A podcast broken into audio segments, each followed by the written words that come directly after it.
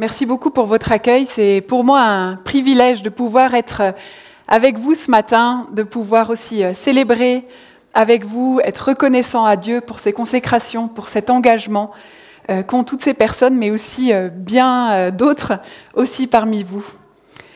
Est-ce que ce matin, vous êtes en forme pour courir? Alors je sais pas, il y en a peut-être qui ont déjà fait leur jogging ce matin. Il y en a qui rigolent. Moi, je fais partie de ceux qui rigolent. J'ai bien tenté hein, de me mettre euh, à la course à pied. Il, paraît qu'avec le temps, on éprouve beaucoup de plaisir à courir. Alors je sais pas, je ne dois pas être faite pareil que tout le monde, mais en tout cas chez moi, ça n'a jamais marché.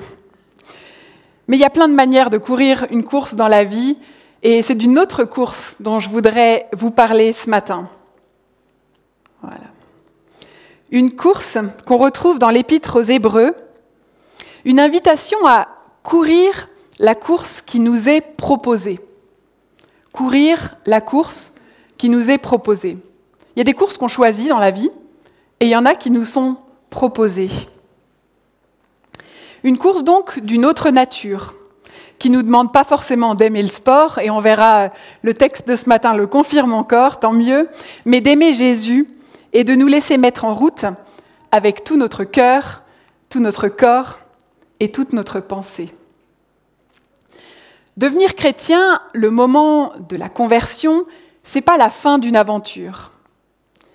C'est pas la fin d'une aventure où on serait enfin sauvé, où on peut enfin se reposer avec son salut en poche. Non, ce que Jésus est venu accomplir à la croix, ce que Jésus est venu euh, faire, c'est de nous délivrer en vue d'une course. La ligne d'arrivée devient alors la ligne de départ d'une vie nouvelle, avec de nouveaux possibles, une vie transformée, une vie libérée, une vie pardonnée, une vie réorientée selon la volonté de Dieu, une vie disponible à ce que Dieu souhaite en faire et à la manière dont il voudrait la façonner, selon ses souhaits à lui, une course qui nous est proposée. Et Dieu renouvelle cette proposition chaque jour. Il y a des fois où on, sait quelles, sont les prochaines foulées, et il y a parfois des obstacles ou des, défis qui surgissent auxquels on ne s'attend pas. Je ne sais pas si vous avez déjà entendu, mais ce soir, il y a un car qui arrive au Mot, avec tout un orphelinat avec 50 enfants. Euh, ça va être un gros défi d'accueil, vous en entendrez sûrement encore parler. Euh, d'Ukraine. Et puis, euh, ça sera le défi aussi de l'Église de savoir accueillir le temps que d'autres structures puissent prendre le relais. Ce n'est pas quelque chose qu'on avait prévu, c'est quelque chose que le Seigneur nous propose sur notre chemin maintenant à cause de liens qui, qui existaient déjà avant. Ce matin, j'aimerais vous lire un extrait de la première lettre de Paul à Timothée. Et dans cette lettre, Paul vise à équiper Timothée et lui dire quel doit être le contenu de sa course, la meilleure manière d'accompagner cette Église naissante, la meilleure manière aussi d'y participer avec les dons que le Seigneur lui confie. Et l'apôtre Paul est particulièrement alarmé parce qu'il y a des mauvais enseignements qui circulent au sein de l'Église. Et ces paroles, je le crois, ce matin sont un encouragement pour les neuf personnes qui sont consacrées aujourd'hui, mais aussi pour nous tous et toutes qui courons cette course avec le Seigneur. Là où nous sommes, dans les circonstances qui sont les nôtres. Si nous ne sommes pas tous consacrés, ça veut dire mis à part, pour des ministères dans l'Église, nous sommes tous et toutes consacrés à suivre Dieu là où il nous a placés. Le texte d'aujourd'hui m'a un peu fait penser à ces scènes classiques où il y a un parent, alors en général c'est la maman, qui dit au revoir à son enfant qui part en camp, et puis euh, qui court encore après la voiture et qui dit euh, euh, voilà, essaye de dormir un peu et n'oublie pas tes médicaments et, dis bonjour à ta tante quand tu la verras et, veille à manger tes légumes. Il y a un peu comme ça une succession de recommandations qui sont faites de la part de Paul à Timothée pour lui confier cette course, cette mission. Alors on prend le train en marche, vous pouvez lire toutes les pitres chez vous, on va, on va se contenter d'un extrait ce matin. Si tu donnes ces instructions aux frères et sœurs, tu seras un bon serviteur de Jésus-Christ. Tu montreras que tu es nourri des paroles de la foi et du véritable enseignement que tu as suivi fidèlement. Mais rejette les légendes contraires à la foi, les contes de vieilles femmes. Exerce-toi à vivre dans l'attachement à Dieu. Les exercices physiques sont utiles, mais à peu de choses. L'attachement à Dieu, au contraire, est utile à tout, car il assure la vie présente et il nous promet la vie future. C'est là une parole certaine, digne d'être accueillie par tous. En effet, si nous peinons et si nous luttons, c'est parce que nous avons mis notre espérance dans le Dieu vivant, qui est le sauveur de tous les humains, et surtout de ceux qui croient. Recommande et enseigne tout cela. Que personne ne te méprise parce que tu es jeune, mais sois un modèle pour les croyants dans tes paroles, ta conduite, ton amour, ta foi et ta pureté. En attendant que je vienne, applique-toi à lire publiquement l'Écriture, à encourager et à enseigner. Ne néglige pas le don spirituel que tu possèdes, celui qui t'a été accordé lorsque les prophètes ont parlé et que les anciens ont posé les mains sur toi. Applique-toi à tout cela, donne-toi entièrement à ta tâche. Alors tous verront tes progrès. Prends garde à toi-même, veille sur toi-même et sur ton enseignement. Persévère dans cette voie. En effet, si tu agis ainsi, tu te sauveras toi-même, ainsi que les personnes qui t'écoutent. Veille sur toi-même et sur ton enseignement. Le message principal que Paul transmet à Timothée est celui-ci. Veille sur toi-même et sur ton enseignement. Un appel fort qui comprend le tout de la vie. Une invitation pour nous toutes et tous ce matin. Dans cette course qu'est la vie, veille sur toi-même et sur ton enseignement. Dans ton service et les responsabilités que Dieu te confie, veille sur toi-même et sur ton enseignement. Dans ta vie familiale, veille sur toi-même et sur ton enseignement. Quand tu es avec tes amis et à ton travail, veille sur toi-même et sur ton enseignement. Le texte que nous avons lu regorge de conseils et d'invitations. Je ne sais pas si vous avez réussi à en capter au vol. On voit ce nuage de transmission et ces encouragements que Paul transmet à Timothée. C'est pas évident à la première lecture et c'est ma prière que Dieu puisse nous montrer un point particulier où il aimerait nous voir grandir, le pas suivant que nous sommes appelés à faire. On ne peut pas tout digérer tout de suite, mais on peut prendre une chose et puis euh, rester un petit peu accroché, au moins une semaine dessus.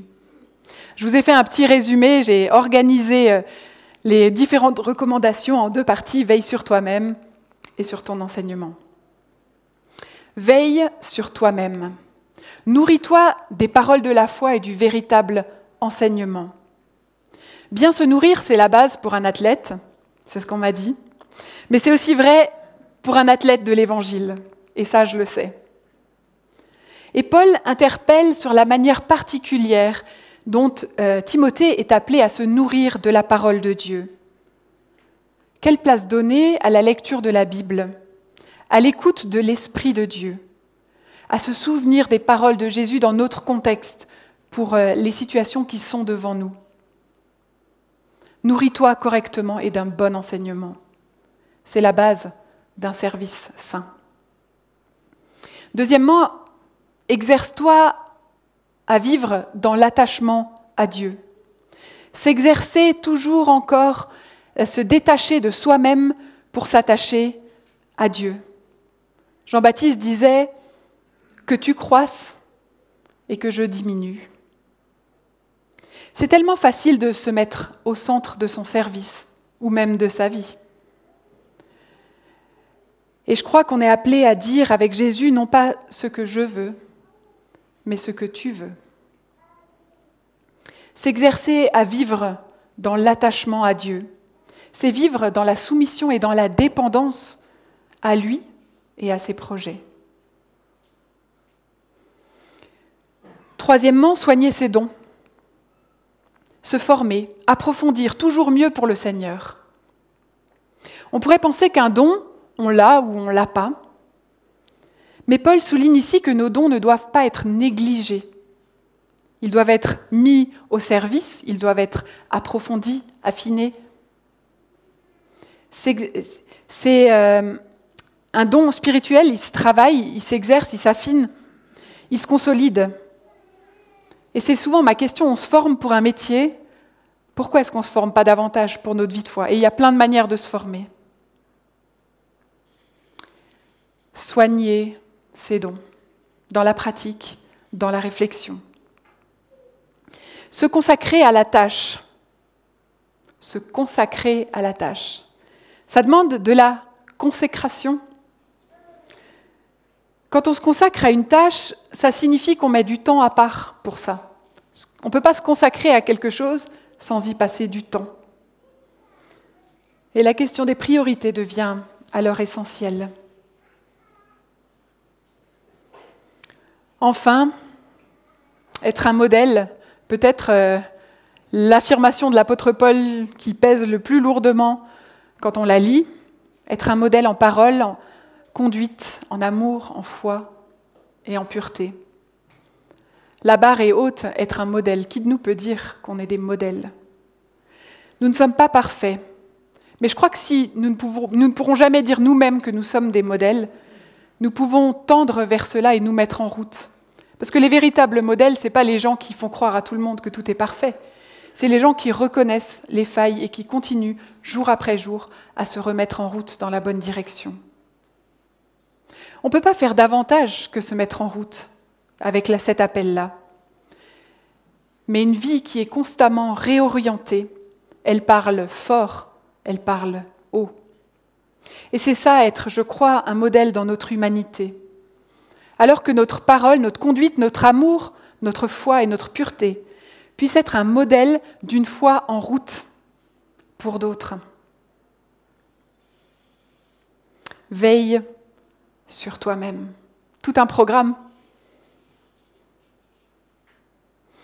Ensuite, veille sur ton enseignement. Peu importe nos circonstances de vie et nos manières d'y faire face, il y a quelque chose qu'on emmènera toujours avec nous, c'est nous-mêmes. On peut tout changer, on peut tout plaquer, on peut tout quitter, mais il y a quelque chose qu'on emmènera, c'est nous-mêmes et le Seigneur qui nous accompagne. Notre vie enseignera toujours quelque chose.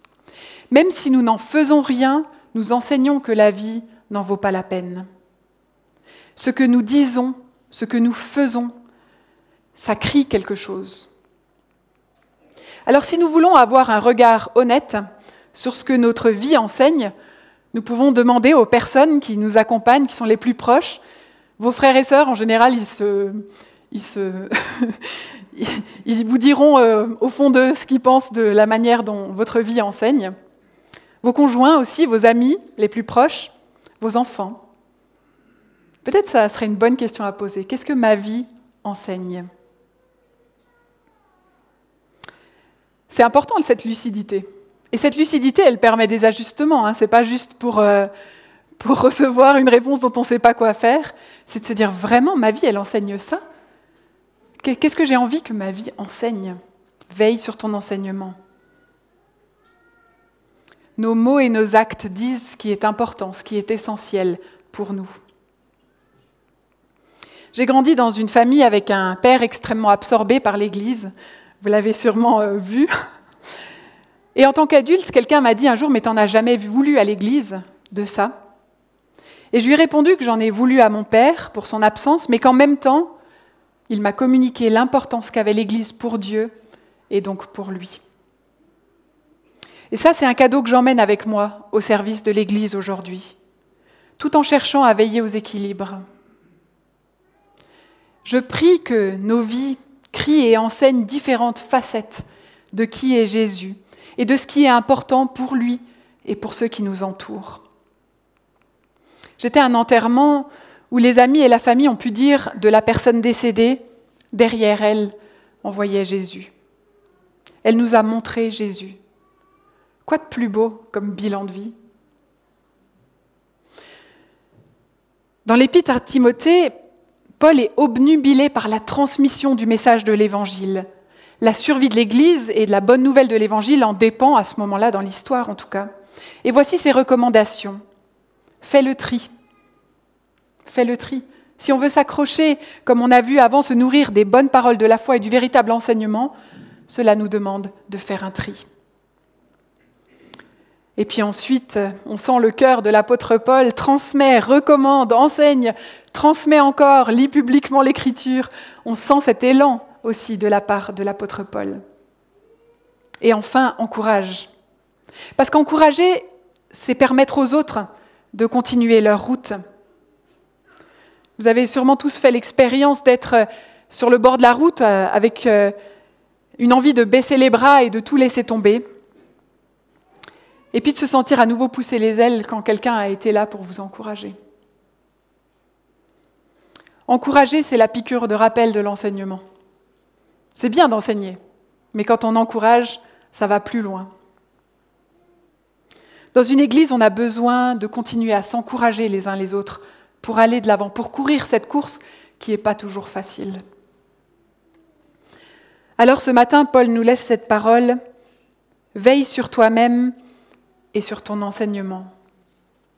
Et si vous ne retenez qu'une parole de ce matin, j'espère que ce sera celle-ci. Bien sûr, les personnes consacrées dans le cadre d'un ministère ont une responsabilité particulière, mais encouragez-les, vous, Église de Tavannes, encouragez-les à veiller sur eux-mêmes et sur leur enseignement. Pour nous tous qui vivons et qui enseignons de mille manières, veillons sur nous-mêmes et sur nos enseignements. Et quand c'est dur et qu'on est découragé, persévère, encourage l'apôtre Paul. Tiens dans le temps, ça vaut la peine. L'encouragement des uns et des autres que nous pouvons vivre en communauté, ça réactive cela. Contrairement à l'activité physique, l'attachement à Dieu, nous dit l'apôtre Paul, est utile à tout, car il nous assure la vie présente et nous promet la vie future. Quand on se met en marche, c'est bien de savoir vers quoi on va aussi.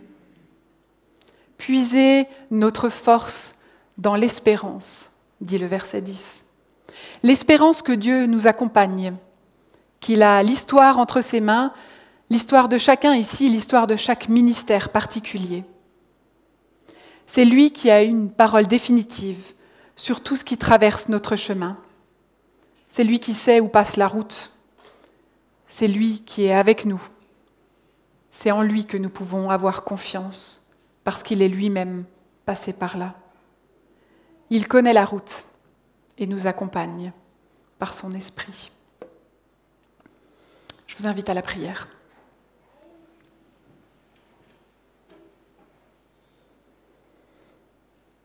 Seigneur, merci pour ces paroles inspirées à Paul pour Timothée. Ces paroles qui nous rejoignent ce matin, aussi dans ce culte de consécration. Par notre baptême, nous avons décidé de courir ta course, Seigneur. Que tu puisses euh, nous aider à la courir, réanimer, ranimer en nous cette espérance, nous montrer quelle est la prochaine étape pour nous. Aide-nous à veiller sur nous-mêmes et les uns sur les autres et sur nos enseignements. Amen.